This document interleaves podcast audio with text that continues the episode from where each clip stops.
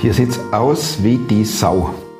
Wir kommen nämlich gerade von Rügen und äh, haben dort Geschichten gesammelt, unter anderem von Steffen. Steffen erzählt jetzt auch in dieser Geschichte über seinen Freund. Ein spezieller Freund, äh, denn der redet nicht oder sprach nicht mit ihm, sondern der war nur da, wenn es ihm mies ging. Sein Freund hieß Alkohol.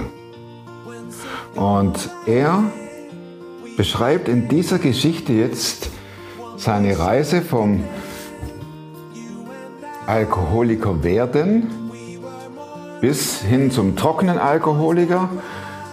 Neun Jahre und dann kommt der große Absturz. Das ist so der Hammer. Ich saß da und hörte der Geschichte zu und ich dachte, ja, wann kommt jetzt die Veränderung? Ja, und dann war ich trocken und dann, ja, okay, jetzt kommt's. Und dann wurde es noch schlimmer. Und das ging ein paar Mal so, dass ich am Schluss sagte, ja, jetzt sitzt du ja vor mir und du wirkst eigentlich ganz clean. Ja, da braucht man noch ein bisschen. Und dann hat er noch mal eine Runde gedreht. Boah, ich kann es euch sagen, Leute. Das ist eine Geschichte von jemand, der mit 15 anfing zu saufen, zu saufen und hing jahrzehntelang an der Flasche. Es ging alles kaputt. Er schlief obdachlos, natürlich, er schlief im Rapsfeld oder irgendwo äh, in einer Scheune und versuchte irgendwie durchzukommen. Er wollte nicht mehr leben, wurde dann auch noch tablettensüchtig und gab sich dann die Kante im Sinne von, was soll das Leben? Bat Gott, nimm mir das Leben weg.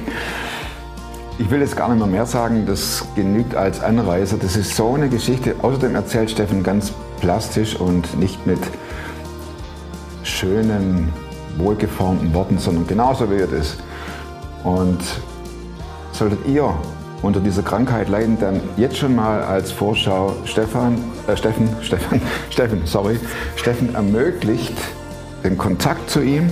Man kann ihn fragen, man kann hin und her mailen. Das schon mal. Alles weitere kommt später. Jetzt erstmal die Story von Steffen. Bin ganz weg. Steffen. Die Story von Steffen. Klar bin ich einer, der gescheitert ist. Ich weiß nicht mal, was da läuft und was es ist. Ich bin in der Hinsicht im Moment ein bisschen privilegiert.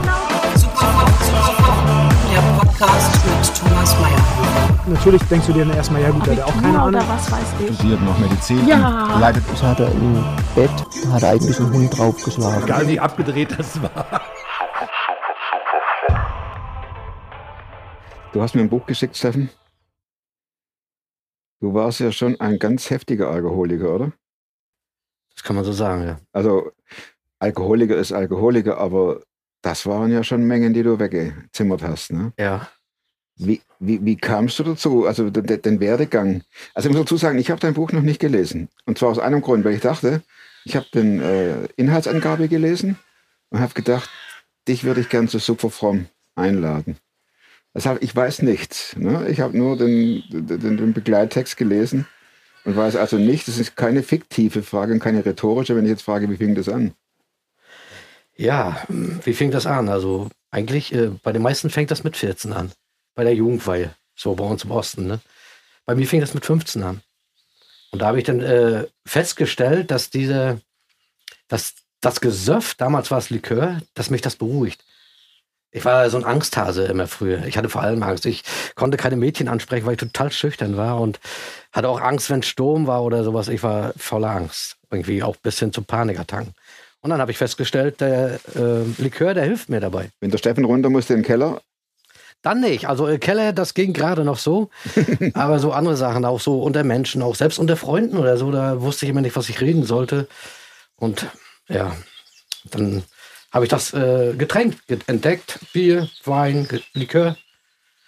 Und da habe ich gedacht, nicht schlecht. Also das beruhigt und das, das nimmt, nimmt mir die Angst weg. das nimmt mir die Angst weg. Ich kann zur Disco gehen, vorher vorglühen und dann Ich kann sogar Mädels ansprechen. ja, das ging da eigentlich alles äh, mit bisschen was drin. Aber äh, ich hatte manchmal auch nicht so die, die Balance. Also wenn ich zu viel drin hatte, dann äh, ging eigentlich gar nichts Dann mehr. wurde es peinlich. Dann war es total peinlich. Ja. Jetzt ist er noch harmlos. Jetzt ist noch harmlos. Ja. da war ich auch noch nicht süchtig. Aber das dauerte nicht lange, da wurde ich's. Brauchtest du das ums. Ja, das, äh, es hat mich beruhigt. Also ähm, ich habe ja dann auch Panikattacken ent entwickelt und sowas alles. Und ich habe, äh, wenn abends Party war, dann habe ich nächsten Tag äh, habe ich weiter getrunken. Und äh, da habe ich gemerkt, mir geht's wieder besser, weil jeder, jeder normale Mensch hat nächsten Tag einen richtig fetten Kater, ihm geht's schlecht. Und das war bei mir auch so. Und da habe ich gedacht, naja, wenn du jetzt noch einen hinterkippst, dann geht's dir wieder besser. Und so war es auch. Und Wie alt warst du da? 15, 16, ja, eine Lehre. Ja. Ich, Fiel das auf? Anfangs noch nicht so. Also, na gut, meine Eltern haben das schon mitgekriegt, dass ich da auch nächsten Tag dann weitergesoffen habe und so, aber hatten das irgendwie dann auch nicht mehr richtig in der Hand, da irgendwas so zu unternehmen. Ich habe auch als Koch gelernt und äh, bei uns war das gang und gäbe, dass auch während der Arbeitszeit getrunken wurde. Die Das hab richtig ich- harten Sachen oder Bier? Bier hauptsächlich. Ja. Hm. Und dann sind auch so fünf, sechs Bier am Tag dann zusammengekommen, abends nach Feierabend auch nochmal. Ja, und so ging es eigentlich stetig bergab auch. Wie wirkte sich das aus? Ich habe äh, im Nachhinein gemerkt, dass meine Persönlichkeit sich komplett änderte. Mhm. Ich habe viel für den Alkohol gemacht, viel Mist gemacht. Ich habe geklaut, nachts bin ich umhergezogen und habe dann irgendwo, sogar einmal in der Kirche in Serlin, da war der Kollektekasten vorne am Eingang und die Kirche war offen. Und da bin ich rein, habe das Ding aus der Wand gerissen und habe da fünf äh, Mark drin gefunden, oder D-Mark, 90er Jahre waren das, ne? Du sagtest eben, ich habe viel gemacht für den Alkohol. Hieß es, du warst richtig auf Geldsuche, um dir Alkohol kaufen zu Ja. können? Ständig, denn ich hatte ja nicht viel und das, was ich hatte, das habe ich einfach, einfach versoffen. Und am Ende des Monats war, oder Mitte des Monats war meistens schon nicht mit, nichts mehr da. Ja, dann hattest du aber Panik, oder? Ja, dann habe ich Panik gekriegt, richtig heftig. Ja. Wo kriegst du jetzt was her? Und deine Gedanken kreisten sich ja nur um dieses eine Thema. Genau. Hat man das auch äh, in deinem Job bemerkt, dass du abbaust? Ja, in der Lehre äh, war das so, dass ich da auch schon ein paar Mal eine Verwarnung gekriegt habe. Also Hm. wegen des Suffs dann, ja, da war Unpünktlichkeit dann ja auch schon und Unzuverlässigkeit. Mit Hängen und Würgen dann auch die, den Abschluss geschafft, den Facharbeiter. Ja, und dann kam ich aber auch gleich danach nach der Lehre, äh, wurde ich eingezogen zur Armee auch. Und das war eine Katastrophe schlechthin. Also, Ja gut, das ist für viele ist ja das äh, entweder der Absturz, der Anfang vom Absturz oder noch mehr oder noch schlimmer wird. für Bundeswehr, noch schlimmer. also bei dir wurde es noch schlimmer. Ja, aber nicht, weil es da so viel Alkohol gab, sondern weil ich nicht klarkam. Also ich wurde auf ein Schiff eingezogen als Matrose und das äh, war nichts für mich. Ich hatte das zwar, ja, ich hatte mich für drei Jahre verpflichtet, weil ich war damals noch ein bisschen naiv und, und habe mir gedacht, ja, auf dem Schiff, super, Sonnenuntergang, Sonnenaufgänge und so. das war bei Grenzbrigade Küste und das war echt heavy, muss ich sagen. Und naja, also ich kam da überhaupt nicht klar und bin dann auch irgendwann auch wieder runter vom Schiff und Nicht die ganzen drei Jahre. Nee, längst nicht. Ich bin ja auch noch äh, in den Armeeknast gekommen, dann, weil ich unerlaubte Entfernung gemacht habe, paar Tage. Und dem Suff dann auch wieder gefrönt habe, dem Alkohol. Bin ich vor das Militärgericht gekommen und musste nach Schwedt. Das war damals hier in der DDR der Militärknast. Fünf Monate. Und danach ja, wurde ich bloß noch an Land eingesetzt in der Küche und keine Waffe mehr in der Hand. Das gab's gab's nicht mehr. Das, Gib dem Steffen keine Waffe, genau. das wird ganz gefährlich. Genau, so hat man da gedacht, ja. Und das äh, war auch für mich ganz gut so alles. Und ja, aber an Land war das eben so, dass ähm, da viele Offi äh, Unteroffiziere waren auch. Und ich war nun in der Küche und die haben dann angerufen abends, komm, bring uns mal das und das, Eier und mach mal was Schönes fertig. Und das konnte ich rüberbringen, das waren bloß ein paar Schritte. Und dann haben sie gesagt, setz dich mal hin und dann ging das gleich wieder weiter da. Ne? Die haben ja auch nur jeden Abend gesoffen. Und ich da mittendrin, ja.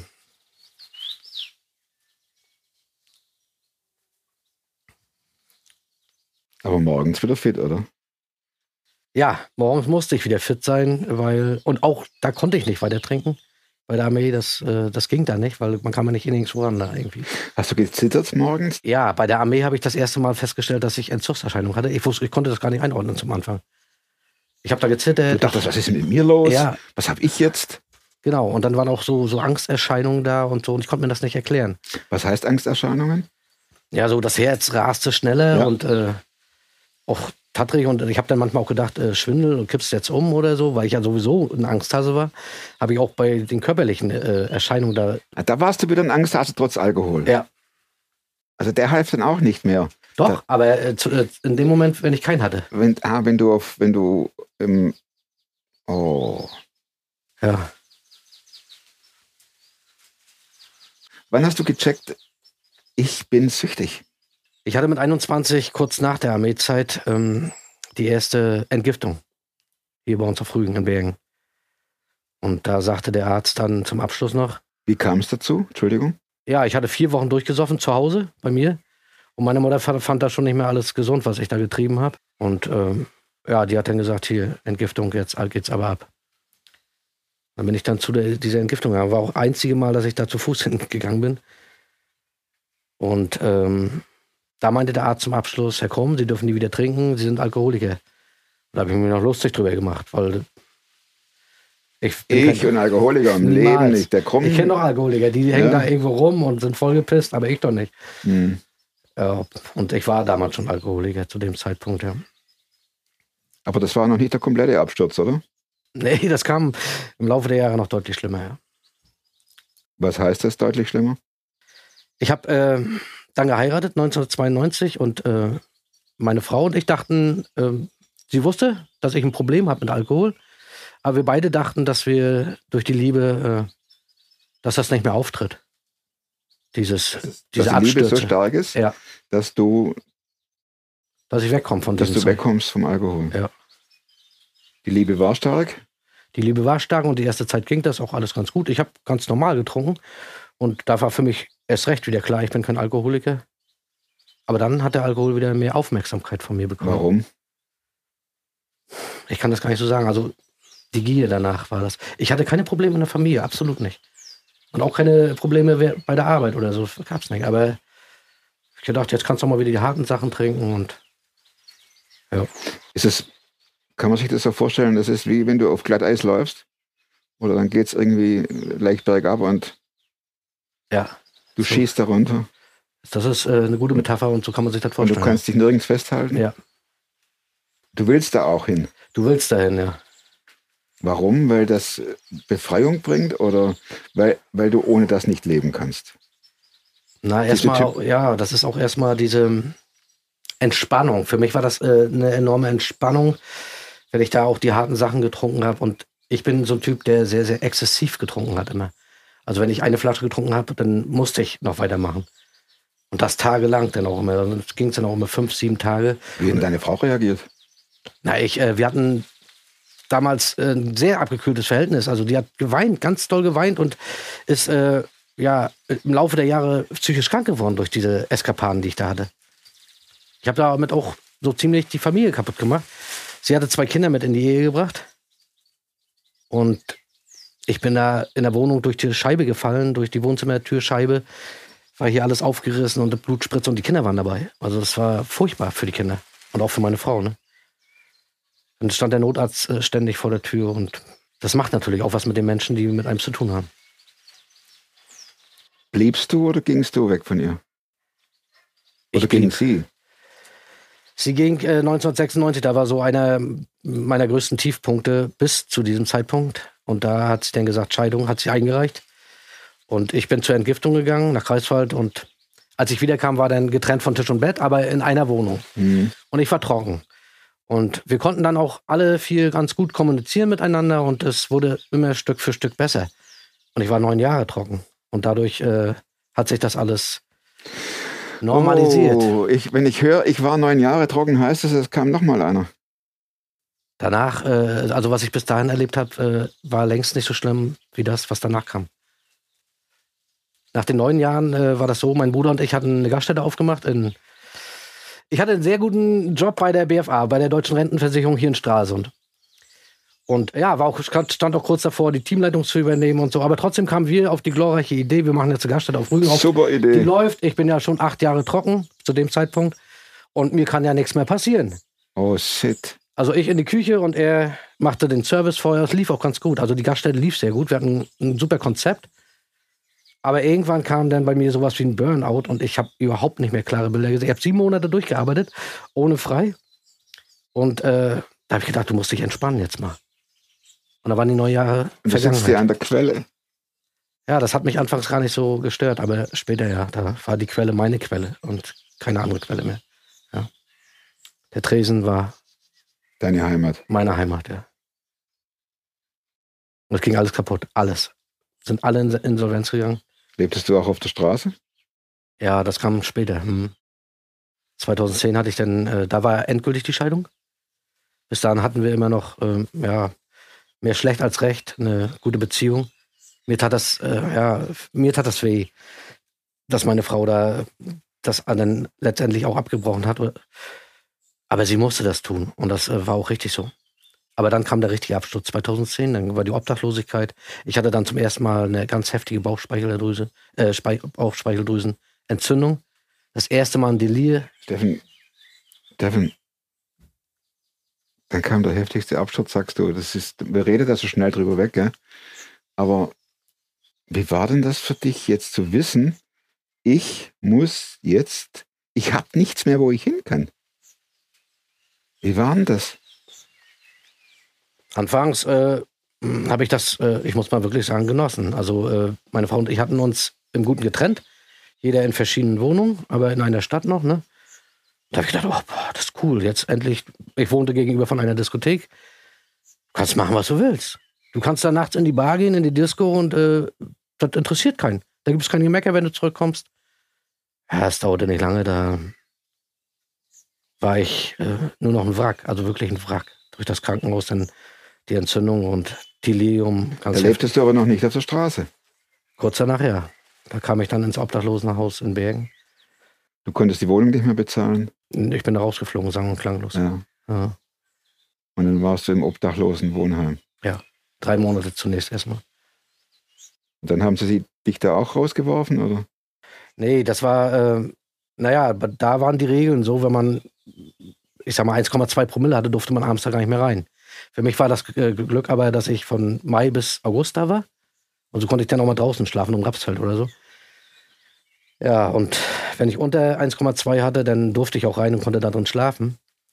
Aber trotzdem, da äh, ging der Suff ja richtig los und immer noch weiter. Jeden Tag, jeden Tag, jeden Tag musste was rangeschafft werden.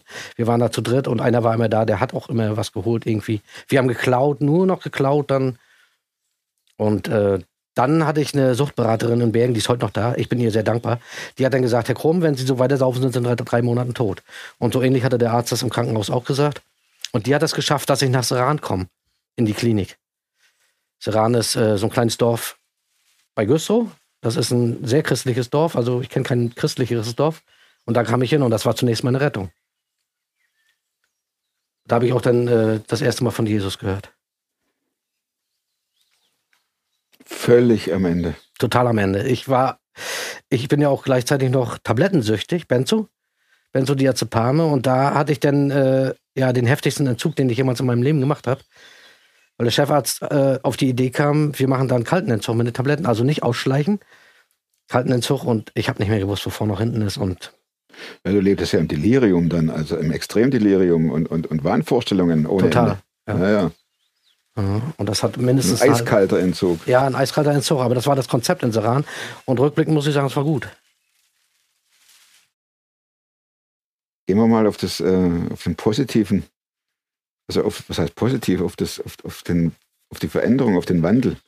Wie, wie stellt es sich der ein? Du bist in Zeran, du bist da in der Entzugsklinik, hast einen eiskalten Entzug hinter dir und dann begegnet dir dort Jesus oder du ihm oder? Ja, schwer zu sagen. Also das waren ja, da waren Therapeuten, die äh, wiedergeborene Christen waren. Nicht alle, aber einige schon. Und insbesondere der Sporttherapeut, der hat dann auch ähm, biblisch orientierte Le Lebenshilfe gemacht. So, wer da, also nachmittags, das äh, biblisch orientierte Lebenshilfe, BOL war das kurz genannt, das war äh, dreimal die Woche, da musste jeder hin. Das war immer gleich morgens, dass man so auch dann in den Tag starten konnte. Und äh, nachmittags wurde, war das freiwillig. Und da bin ich hin. Weil ich gedacht habe, ja, interessiert mich und hörst dir mal an, was da gesagt wird. Was soll ich sonst machen? Was soll ich sonst machen? Genau. Damit konnte man sich ja auch die Zeit vertreiben, so ein bisschen. Aber irgendwie hat mich das gefesselt, auch was er da erzählt hat. Und aber noch nicht so gepackt, dass ich jetzt sage, ja, das ist jetzt mein Leben oder so. Ich bin dann zu den Gottesdiensten gegangen, sonntags immer. Und aber ein Jahr später, ich war sehr lange in Saran. Ich habe da, glaube ich, insgesamt 26 Monate oder so. Also sechs Wochen, äh, sechs Monate alleine schon in der Klinik. Aufgrund des Tablettenentzugs war das so lange. Und danach äh, noch im betreuten Wohnen. Und ich habe mich da wohlgefühlt. Ich dachte, hier kannst bleiben. Das, äh, super, Lass mich hier. ja, lasst mich hier.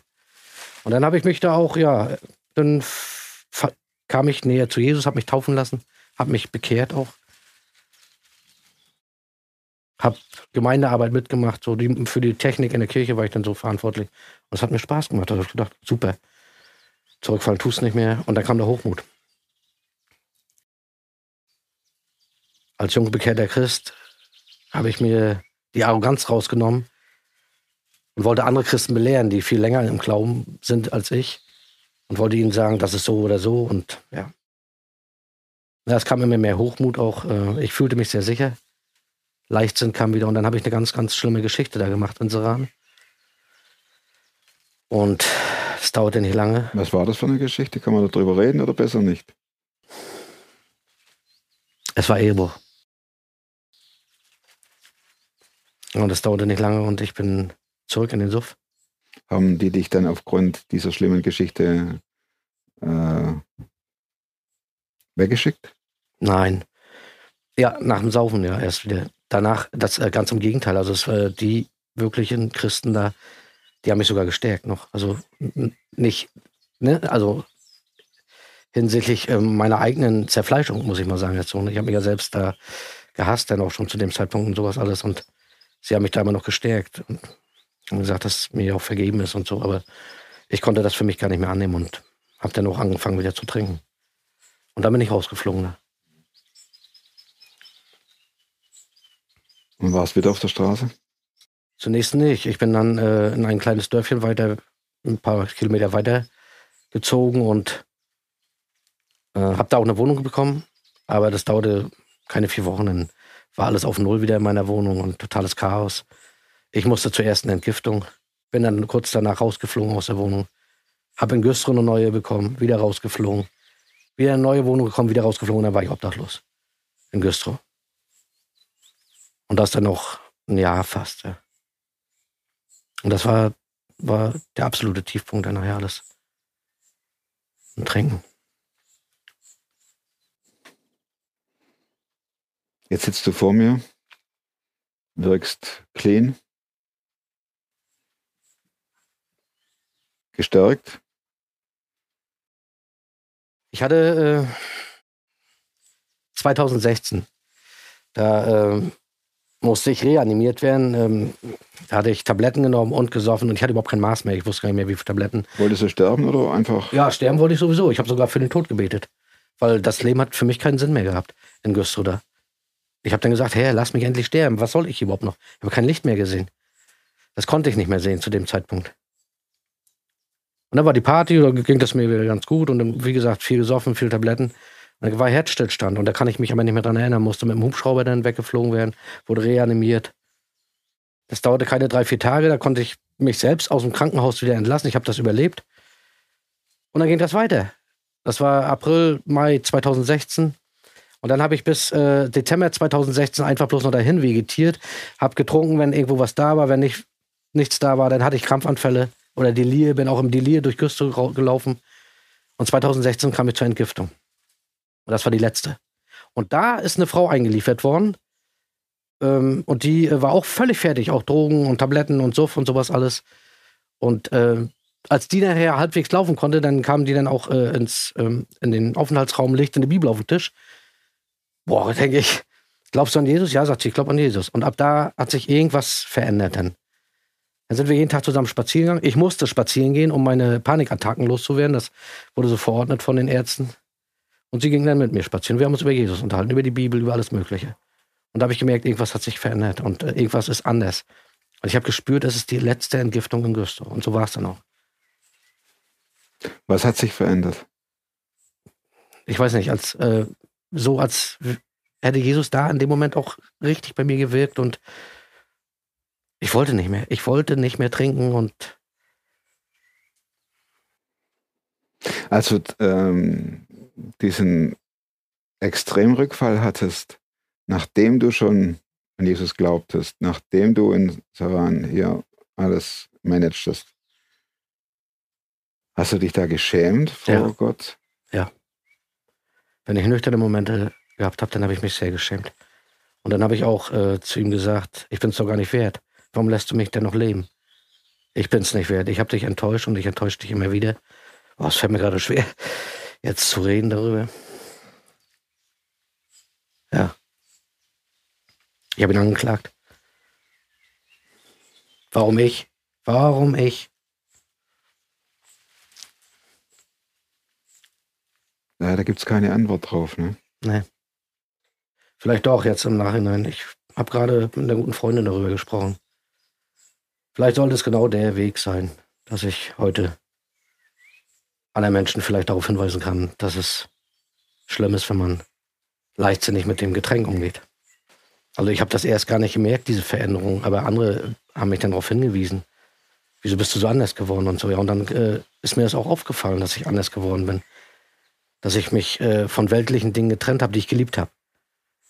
Von Flaschen. Ja, das sowieso. Aber es waren auch viele Dinge so, ähm, die, mit denen konnte ich nichts mehr anfangen. Ich mochte, ich war eingefleischter Hansa-Fan jetzt, ne, Hansa Rostock. Und bin da gerne auch ins Stadion gefahren, aber es hat mich nicht mehr interessiert und das interessiert mich bis heute nicht mehr. Oder Partys oder sowas. Was ja für mich immer total schön war. Ne? Er hat mich verändert, auch im Denken, im Geistlichen und ja, man kann das nicht in Worte beschreiben, was aus mir geworden ist. Also ich bin jetzt zum ersten Mal seit äh, diesen fünf Jahren der Mensch, der ich wirklich vielleicht bin. Also ohne Schein, ohne irgendjemand was vorspielen zu müssen, ohne irgendwo Bestätigung suchen zu müssen, weil ich weiß, er liebt mich und das ist das Schönste, was man überhaupt wissen darf. Du hast ja im Prinzip zweimal geglaubt, sage ich jetzt. Würdest du sagen, das ist ein Unterschied zu der ersten Glaubenszeit, zu jetzt? Und an, Ja. was, und an was liegt es? Jetzt äh, habe ich so für mich die Liebe auch erkannt, die Gott für uns alle hat. Und damals äh, war das, ähm, ja, vielleicht war das damals so, dass ich mich bekehrt habe, aber nicht aus ehrlichem Herzen, nicht mit ganzer Hingabe. Ich habe das ja normal gemacht dann später. Ich habe mich dann nochmal zu ihm gewandt, habe gesagt, ich kriege mein Leben alleine nicht auf Reihe, mach du das. Und das hat er ja dann auch getan. Und das äh, merke ich täglich in meinem Leben. Ich habe ganz, ganz viel, wofür ich danken kann. Das ist alleine schon für viele Menschen ist das vielleicht selbstverständlich. Ich kriege auch Kommentare bei meinem YouTube-Kanal. Und viele schreiben dann auch, das ist zu weit hergeholt mit Jesus. Und naja. Aber äh, für viele Menschen ist das selbstverständlich, dass man morgens aus dem Bett aufstehen kann. Ohne Hilfe. Für mich nicht. Also ich musste ganz, ganz oft aus dem Bett mit Hilfe rausgeholt werden. Oder für viele ist es Mit selbstverständlich Hilfe heißt durch andere Leute? Oder? durch andere Leute im Krankenhaus beispielsweise. Weil ich überhaupt nicht mehr alleine in der Lage war zu gehen oder nur am Rollator oder im, Ro im Rollstuhl oder so. Mhm. Oder das Essen, das ich täglich auf meinem Tisch habe. Also das, ähm, die Nahrung, aber auch das Geistliche. Das ist nicht selbstverständlich für mich. Und ich hatte das ja viele Jahre nicht, dadurch, durch die Obdachlose, durch den Suff und sowas alles. Heute kann ich für mich alleine sorgen, kann Verantwortung nehmen, kann alleine wohnen. Das äh, konnte ich noch nie vorher, vor diesen fünf, fünf Jahren. Es war immer gleich Chaos. Wenn ich alleine irgendwo eine Wohnung hatte, dann dauerte das nicht lange, dann war die Wohnung auf Null und ich im Suff. Sagen dir die Leute, dass die dich kennen? Junge, du hast dich verändert? Ja, ich habe dazu auch schon äh, von einigen gehört, so, du bist nicht mehr wiederzuerkennen und manche sagen auch, äh, ich habe das auch schon öfter gehört, du strahlst immer so, wenn du, wenn du besuchst, wenn du uns besuchst oder so, das habe ich schon gehört. Und ich selber merke das nicht, aber ich merke natürlich, dass ich eine sehr schöne innere Zufriedenheit habe. Steffen, wenn ich dich jetzt so frage, antworte oder sag, komm, vergiss es. Ähm, hast du Angst vor dem Rückfall? Oder Respekt? Respekt, das ist der richtige Ausdruck. Das ist der richtige Ausdruck. Ich habe keine Angst. Also dann, äh, glaube ich, würde ich auch wieder in Panik vers versinken oder sowas. Aber Respekt habe ich davor. Und äh, ich möchte diesen Rückfall nicht erleben. Bete ganz viel dafür, dass der Herr mir solche Anfechtungen wegnimmt. Anfechtung allgemein, aber das äh, speziell. Dass er mich nicht in Situationen führt, äh, die gefährlich für mich sein könnten. Weil das möchte ich alles nicht nochmal erleben. Du musst also auch schon mit wachen Augen durch Ja. die Welt gehen. Ganz wachsam, ja. Und dich auch immer wieder neu hinterfragen, was mache ich jetzt eigentlich? Wo gehe ich hin? Was, also so aktiv dabei sein, oder? Ja, Das Gebet ist das eine. ja. Aber man muss sich natürlich auch selbst auf den Weg machen Mhm. und gucken, äh, was äh, tut mir jetzt gut, was tut mir nicht gut. Und äh, vielleicht auch einige Dinge mal sagen, nee, das tut mir jetzt nicht gut und da möchte ich mich nicht dran beteiligen oder das möchte ich einfach nicht machen. Wenn jetzt jemand zuhört und der realisiert, hey, das ist ja mein Leben, bis auf das äh, Obdachlosen-Dasein. Was würdest du demjenigen raten, was er tun muss? Oder also in, ich kann mir vorstellen, als Süchtiger denkt man doch jeden Tag, das ist jetzt die letzte Flasche. Jetzt schaffe ich's. Also die, diese Vorhaben. Äh, Jetzt, jetzt noch einen Schluck und dann, äh, ne? Ein, ein, ein Erzähler sagte mal, ich habe hundertmal aufgehört mit Kiffen. Äh, jedes einzelne Mal war, jetzt mache ich's, jetzt mache ich's. Wie, was würdest du raten aus deiner Sicht? Welche, zu welche äh, Schritte soll derjenige gehen oder diejenige? Ja, das ist äh, das eine, äh, dass man sagt, heute ist das letzte Mal, also ich habe auch ganz viel das äh, geglaubt, dass ich kontrolliert trinken kann. Also wenn ich aus einer Entgiftung rauskam, da habe ich gedacht, naja, du trinkst heute aus der Entgiftung gleich rausgekommen. Und äh, da habe ich gedacht, wenn du jetzt eine Flasche trinkst, dann weißt du ja, okay, es geht dir ein bisschen dreckig, aber nicht doll. Und dann hörst du wieder auf. Eine Flasche Bier oder eine Flasche Schma Schna Schnaps. Ich war mehr der Schnapstrinker. Dann hörst du wieder auf. Das, äh, ich kann das nicht zählen, wie oft das so gewesen ist. Dieses Ist Denken, ist ja dass eine ich, Lüge. das ist eine Lüge, das ist eine Illusion, Mhm. die man sich da selbst irgendwo oder die einem eingeflüstert wird. Ich weiß nicht. Ich würde raten, äh, niemand sollte auf die Idee kommen, kontrolliert trinken zu wollen, weil das ist, äh, wie ich schon gesagt habe, eine Illusion. Das klappt nicht, das funktioniert nicht. Wenn ich Alkoholiker bin, kann ich nicht kontrolliert trinken. Das geht vielleicht ein paar Wochen, gut, bei manchen ein halbes Jahr. Habe ich auch alles hinter mir. Da habe ich gedacht, ich bin gar kein Alkoholiker. Aber dann knallt es wieder richtig rein und dann bist du genau da, wo du vorher warst. Und vielleicht noch schlimmer drin. Also, was macht derjenige? Gar nichts mehr trinken. Zum Arzt gehen. Oder was wäre? Das Erste, was äh, für mich absolut relevant ist und was ich äh, jedem empfehlen würde, ist einfach, geh zu Jesus, kehr um zu Jesus. Er befreit auch dich von den äh, Fesseln der Sucht. Aber viele können mit dem Glauben nichts anfangen. Und wenn du Jesus erwähnst, ist das sowieso so eine Sache manchmal. Und deswegen sage ich, ähm, sucht euch einen Psychologen, einen guten Psychologen. Weil es hat ja Ursachen, dass wir trinken, dass wir suchtkrank sind, auch Drogen und so weiter. Es sind Ursachen, die uns manchmal gar nicht bewusst sind, die aber tief drinnen irgendwo schlummern. Und die müssen raus. Psychologe, offen sein, alles erzählen, der bohrt ja tief. Der geht immer tiefer und das tut weh. Wenn man da, ich habe das ja durch. Aber es gibt keine, kein billiger Abschied vom Alkohol. Von der Sucht, von den Dämonen des Alkohols. Das kostet dich was, das stimmt. Aber mit Hilfe von Jesus schaffst du das. Er trägt dich ja. Er trägt dich ja durch diese Zeit. Und wenn du dann auch noch ein bisschen Geduld übst und so, dann siehst du ja Schritt für Schritt, wie dein Leben sich verändert. Wie sich alles wieder neu aufbaut. Wie du Licht siehst endlich mal wieder. Wie du Freude empfinden kannst. Über bestimmte Dinge. Und, und das bewirkt Jesus. Da bin ich absolut überzeugt von. Steffen, wenn jemand mit dir reden will, ähm, ich kann ja, wir können ja auch hier deinen YouTube-Channel einblenden, Ja, das wäre schön, ja. den Link. Ja. Oder auch eine äh, eine E-Mail-Adresse, Mhm. äh, dass man dir schreiben kann. Ne? Ja, das, das machen einige schon und äh, wäre ganz gut, wenn ihr das mit einblendet, ja. Das Klar. kann jeder, jeder kann jederzeit auch mich anschreiben oder kontaktieren. Ja, Darf ich noch meine vier Schlussfragen loswerden? ja klar. Gibt es ein Buch, das du nicht nur einmal gelesen hast? Ja, das gibt es. Aber das war, ich bin jetzt nicht mehr so der, die ganz große Leseratte. Früher ja. Und heute gibt es nur ein Buch, was ich öfter lese, und das ist die Bibel. Die ist jetzt für mich heute so spannend. Äh, Ich weiß, das können viele nicht verstehen, aber äh, das sagte damals ein Therapeut in Seran zu mir. Äh, für ihn ist die Bibel das spannendste Buch. Und da habe ich noch gedacht, damals, der hat ein Ding an der Waffe. Wie kann das? Ich habe ich hab auch die Evangelien damals schon gelesen, aber wie kann das spannend sein? Aber heute verstehe ich ihn und kann das nachvollziehen. Ja. Frage zwei. Wozu kannst du heute leichter Nein sagen als noch vor fünf Jahren? Ja, das passt ziemlich gut. Das sind also, äh, dann wäre es eine leichte Antwort. leichter Nein sagen als 2016, das wären ja sechs Jahre. Egal. Wozu? ja, in erster Linie zum Alkohol, da kann ich Nein sagen. Und dafür bin ich auch sehr dankbar. Das Erste. Aber es sind auch Dinge, äh, zu denen ich Nein sagen kann, was ich früher nicht konnte. Wenn früher, äh, wenn mich früher jemand gefragt hat, ähm, kannst du das und das mal machen und äh, ähm, auch wenn das mich gestresst hat oder so, dann habe ich gesagt, ja, mache ich. Ich habe zu allem Ja gesagt. Hauptsache, ich kriege dann die Bestätigung von demjenigen. So war das früher, ne? Und heute sage ich mir aber, wenn mir das nicht gut tut, diese Ding, die Dinge, die ich dann machen soll, dann mache ich sie nicht und dann kann ich auch Nein sagen. Oder äh, bei Autoren ist das sehr verbreitet, der Rezi-Tausch. Ich weiß nicht, sagt ihr vielleicht auch was? Nee. Nee, äh, also da gibt es sogar eine Commu Community, da äh, sagen Auto- Autoren, du gibst mir jetzt fünf Sterne und ich gebe dir dafür fünf Sterne. Ah. Bei solchen Sachen sage ich, nein, das möchte ich nicht. Ich möchte, dass meine Bücher ehrlich Sagt mir jetzt tatsächlich nichts. Ne? bewertet werden. Was? Das sagt mir tatsächlich nichts. Ne? Ja, ist total krass. Also was da im Netz umher, also Ja, kann man vorstellen. Ne? Also ich gucke ja auch bei Amazon, wie sieht's aus, was, äh, Ja. ne? aber Rezi tauschen. Ja, da äh, kommt tatsächlich ab und zu Anfragen und da sage ich dann auch nein und ja, sowas oder Rezi-Tausch. Cool. Okay. Ja.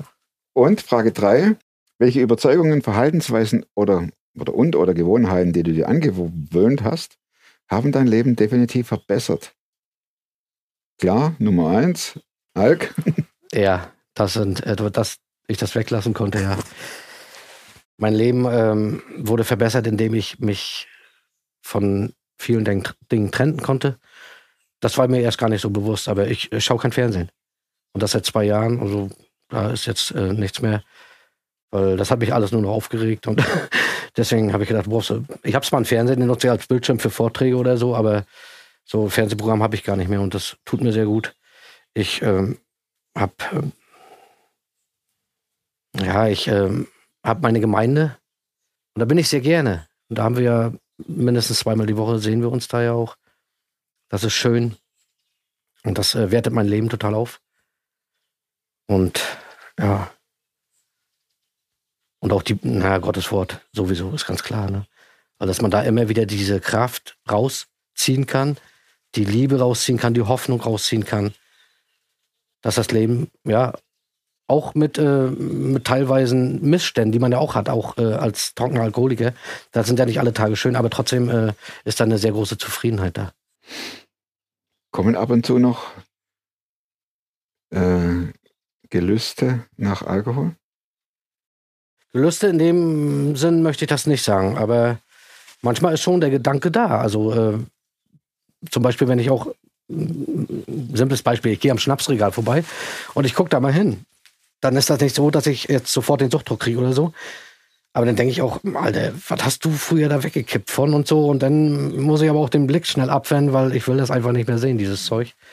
Kann aber auch auf Partys wieder gehen, jetzt wenn Familienfeiern sind oder sowas. Und da wird getrunken, das äh, kriege ich dann auch schon ganz gut hin. Immer im Gebet vorher und dann geht das schon, ja. Ich wünsche dir Bewahrung, Steffen, Herzlichen dass Dank. das, dass das nicht mehr, nie mehr passiert. Ja, das ist auch mein größter Wunsch. Mhm. Letzte Frage, Plakatfrage. Wenn du irgendwo auf Rügen an der vielbefahrenen Binzstraße oder was weiß ich, das ist, das ist so viel unterwegs, äh, ein Plakat aufstellen könntest, auf, wo dein Statement steht, was würdest du auf das Plakat schreiben? Ja, das wäre schön, wenn ich das mal machen könnte mit so einem Plakat. Ich würde darauf schreiben, kehr um zu Jesus, er liebt auch dich und er kann auch dich von den Fesseln der Sucht befreien, so wie er es bei mir getan hat. Das würde ich aufschreiben. Ganz herzlichen Dank. Ich danke auch ganz herzlich. Ihr habt die E-Mail-Adresse gesehen von ihm und den YouTube-Channel. Also schreibt ihm. Er ist bereit, euch zu antworten. Es gibt keine Abkürzung. Das sagte er auch nach dem Film noch einmal. Es gibt keine Abkürzung, um trocken zu werden, als es einen langen Weg in Angriff zu nehmen. Aber der erste Schritt ist der wichtigste und der zweite und der dritte haltet durch, wenn ihr jetzt gerade in so einer Situation seid, haltet durch und sagt tatsächlich Jesus mal, ich brauche dich, ich, ich, ich pack das nicht alleine, du musst mir helfen. Meldet euch bei Steffen. Nächste Woche, neuer Film, da geht es dann nicht um Sucht, sondern eine andere Herausforderung im Leben. Seid gespannt und bis dahin bleibt oder werdet super fromm. Macht's gut und tschüss.